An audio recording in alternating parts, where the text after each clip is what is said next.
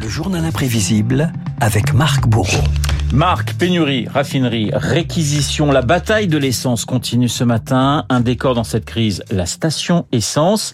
Un décor, un mythe de la vie quotidienne qui inspire la culture. Et parfois la frontière Renault est mince entre la fiction et la réalité. Tenez, écoutez cette archive 1979, deuxième choc pétrolier, l'essence au compte-goutte aux États-Unis, des queues de voitures interminables et des automobilistes qui s'adaptent. Deux heures d'attente, c'est plus qu'il n'en faut pour avaler son déjeuner ou pour terminer le pull-over au crochet qui traîne depuis des semaines à la maison. Et puis il y a la lecture. Il faut compter en période de crise un livre tous les quatre jours, une bonne affaire pour les libraires. Dernière histoire à la mode de Johnny Carson, il est interdit de faire la cuisine dans son automobile. Le plein et oui, il est loin, le temps où l'essence coulait à flot, ce bruit de pompe enclenché dans le réservoir et ces slogans qui prennent aujourd'hui une toute autre résonance. Total, vous ne viendrez plus chez nous par hasard.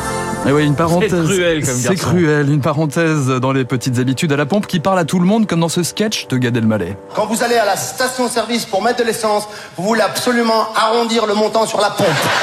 Tu veux mettre 20 dollars d'essence, t'y vas, brrr, et à 18, attends, hey, hey, hey.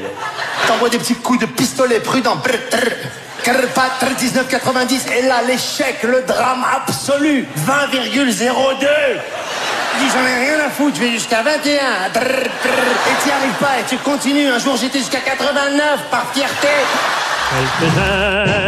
C'est de la joie pour mon moteur lorsqu'il m'emmène vers le cœur, vers le cœur de... Shell que j'aime, est-ce que vous l'avez ce jeu de mots, Renaud? Ah Un jeu de mots commis par André Dassari en 1961, la station-service et le rire. Au cinéma, dans les comédies, c'est évidemment cette scène d'anthologie ah, dans Rabbi Jacob.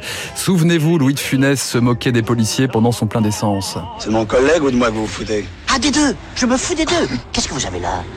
Où ça? Un, Un poireau?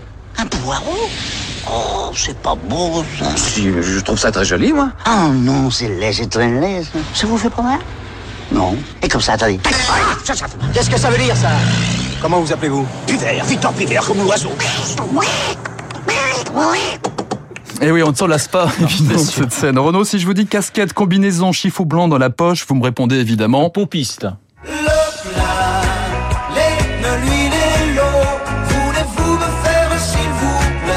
Oui, les pompistes chantés par euh, Richard Anthony ah, au service. Pas, voilà, celle-ci, oui, au service de la convivialité dans les campagnes, dans les villes et parfois des employés un peu trop zélés comme Michel Blanc dans Viens chez moi, j'habite chez une copine. Moi, je trouve ça très risqué de vous laisser partir avec une voiture dans cet état-là. Faut changer les joints là. Bon, ben je vais prendre rendez-vous au garage. Vous avez qu'à passer me prendre ce soir vers 8h et venir à manger un petit morceau, puis après je regarderai le Delco. Ben vous êtes gonflé, vous. Mais pourquoi quand on peut rendre service? J'ai plaqué mon job à la station-service, c'était plus.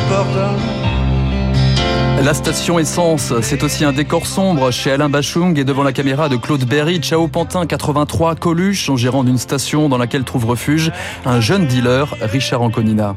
Mais qui c'est le pompiste ici? C'est vous ou c'est lui? Mais qu'est-ce que ça peut foutre? C'est mon neveu. Je te remercie, sans toi, j'aurais bouffé froid. Ouais, moi aussi j'avais faim, mais il n'y a plus rien d'ouvert à cette heure-ci dans le quartier. Vous vous emmerdez pas, passer toute vos nuits comme ça, euh, tout seul? Pas tout seul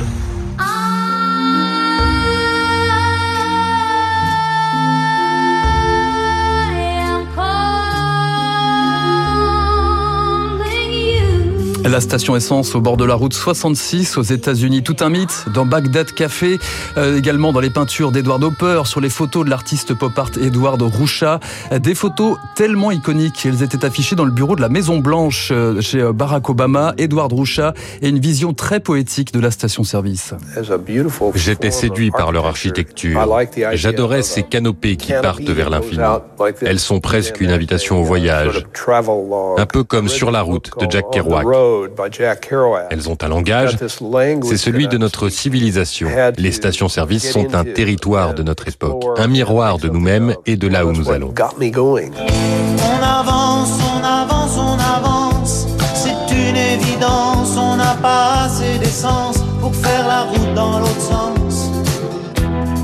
On avance, on avance, on avance, on avance, tu vois pas tout ce qu'on dépense, on avance pas qu'on réfléchisse ni qu'on pense.